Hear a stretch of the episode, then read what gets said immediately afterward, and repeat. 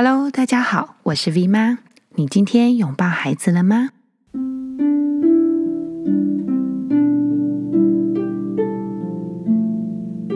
小丝瓜的妈妈说：“Hello，V 妈您好，不好意思打扰您，但我最近遇到一个很大的挫折，真的找不到任何方法，每天都觉得好挫败，所以想来询问您。”不知道您能不能给我一点方向？谢谢。我有两个儿子，小二跟小班。弟弟小丝瓜本来就是脾气比较拗又很硬的人，虽然本来就会常常因为他的情绪问题而发生亲子冲突，但我都认为是我自己太易怒，没有好好的同理小丝瓜，或是帮助他冷静。所以，我都一直在调整我自己。可是，自从小丝瓜开始上幼儿园以后，在家里的情绪问题反而开始变得更严重。下面我整理了几个小丝瓜的状况。第一个，非常的易怒，如果遇到不合他心意的状况，不会选择先跟哥哥或家人说，会直接生气。二，不讲道理，例如原本计划讲三本故事书，但因为时间太晚，我只讲了两本，但他却不能接受，一直吵着我就是要讲那本。第三，丢东西、推家具、拍桌子或墙壁，生气的时候会有这些举动，也会跑来一直推妈妈。第四个，拒绝冷静，妈妈跟他说。生气是正常的，大家都会有生气的时候，但我们先去冷静一下，再来一起解决你的问题。他会说他不要。第五，拒绝接受协助。妈妈想陪他一起冷静，或是陪他一起想办法，他会说不要，或是不要跟我讲话。我知道，当小丝瓜在那个的情绪时，要先安抚他的情绪，再来跟他沟通。但是，当他拒绝冷静，又开始一直丢东西的举动时，我真的不知道该如何处理。折腾到最后，他比较冷静了。当我想跟他讨论刚刚的情况，他会装作什么事都没有发生。对于刚刚自己所作所为都不承认。V 妈。我真的不知道我该怎么办，但是这样的情况每一天都会发生，我觉得好挫败，好沮丧。现在会变成我会担心，不知道什么时候他又突然耍脾气，然后上述的过程又再来一次。有时候心里都在想，小丝瓜是不是生病了？谢谢 V 妈。Hello，小丝瓜妈妈，别急，别急，稳住。其实你已经超级厉害的了，因为啊，你在描述的过程当中看得出来，小丝瓜妈妈你很会自我觉察、自我调整，甚至自我改变。这其实真的是一件非常困难的事情。当我们大人有所觉察开始，意念呢就会开始转动。孩子自然会被你慢慢牵引到被教养的流上面，给自己也给小丝瓜一点时间，慢慢的调整。小班的小丝瓜应该是三四岁左右的年纪，我们在以往的讲座里头有提及过三岁的自我入住。在这里所说的三岁的年纪的区分，并不是固定的，而是依照每一个孩子而有些许的前后的调整跟不同。三岁以前的孩子呢，比如说大人会叫他弟弟，那他就会自称自己是弟弟。比如说他常常会说：“弟弟要这个，弟弟要那个。”这其实是很正常的。慢慢的呢，大概到了三岁左右，有的孩子会比较早，有的孩子会比较晚，不一定哦。但是大概基本上，我们会说在三岁左右，孩子呢会开始说出“我”这个字，比如说他就开始会说“我要这个，我要那个，我不要这个”这样。这其实是一个非常重要的第一个里程碑。接着呢，孩子的我会像气球一样，呜的长大。四岁的时候呢，这个自我的气球呢，就会胀得好大好大。他的情绪呢，也会起伏变大。开心的时候超级开心，生气的时候超级生气，伤心的时候超级伤心，兴奋的时候超级兴奋。然后呢，就慢慢的变成像我们大人所说的，哦，他脾气比较拗，又很硬。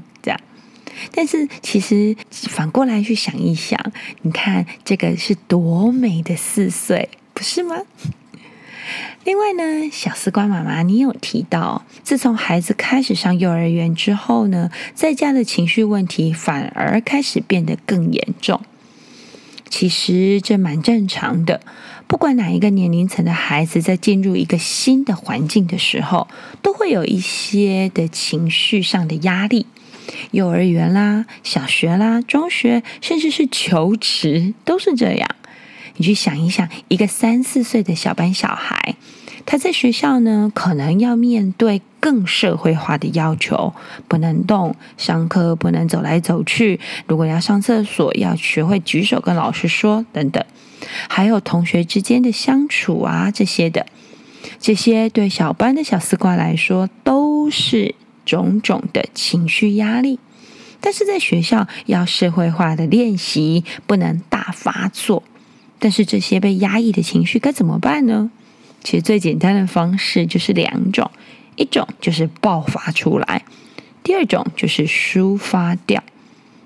好，我们就先来感受什么叫做情绪爆发出来哦。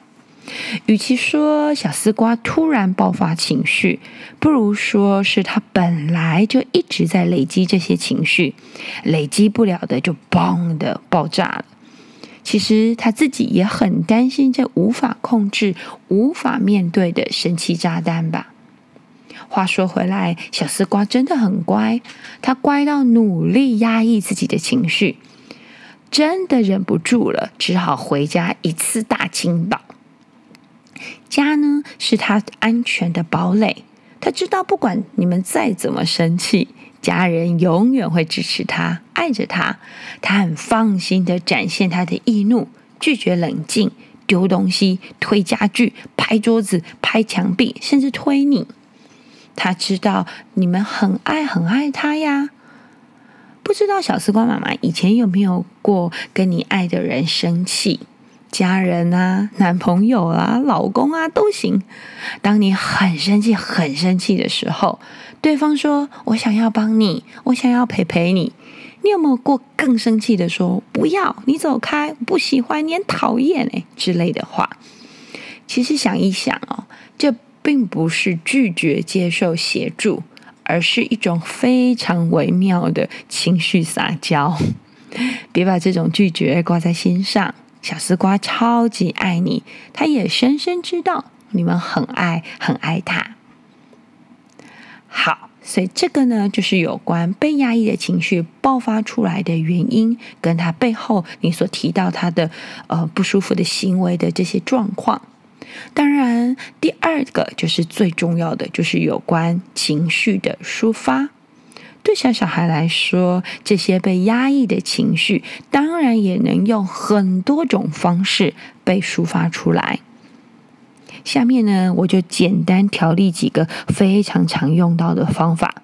第一个就是按摩与拥抱，这已经是我们老生常谈的事情了。按摩呢很重要，不能用手，那就用慢慢刷，选择适合的刷毛，慢慢的由上。往下缓缓的帮孩子带走不舒服的情绪。第二个呢，就是自由游戏时间。这自由游戏时间实在很重要，不受拘束，好好的出去玩，挖土啦，挖沙坑啊，玩水啊，荡秋千、溜滑梯，很多很多。自由游戏呢，可以帮助孩子丢出那些承受不住的情绪炸弹。你有看过公园里头一次又一次溜滑梯的小孩吗？他可能溜十次、二十次，甚至一百次，一次又一次，安静像着魔一样的溜着，或者是荡秋千。这宁静重复的历程，就是在抒发他的情绪。我们千万不要打破孩子这神圣的自我疗愈时刻。所以，自由游戏时间也很重要。第三个就是大自然跟大纸的作画。有空的时候，带孩子走走步道，光脚丫踩踩草皮。放放风筝，随意在大自然里面乱跑、乱跳、乱叫，用想的就好轻松自在。孩子也是啊。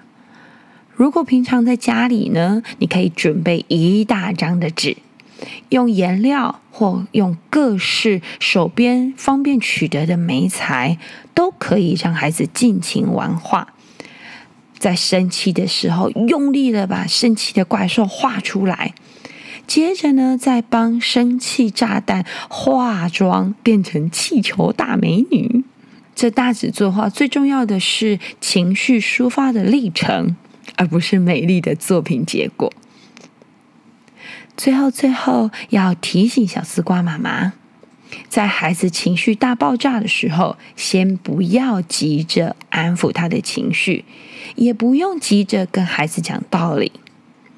当下第一件事情，也是最重要的事情，绝对是安抚你自己的情绪，稳住你自己的情绪，才不会被孩子拉进生气的漩涡里头。祝福小丝瓜一家人。好啦，我们今天的围棋夫人信箱就到这边喽。如果您喜欢我们 V 妈教室的 Podcast 节目，请帮我们评五颗星，也拜托大家可以在 Podcast 上面给我们一些文字的回馈跟鼓励。我们呢也会在 FB 的 V 妈教室粉丝团跟大家互动。拜拜喽！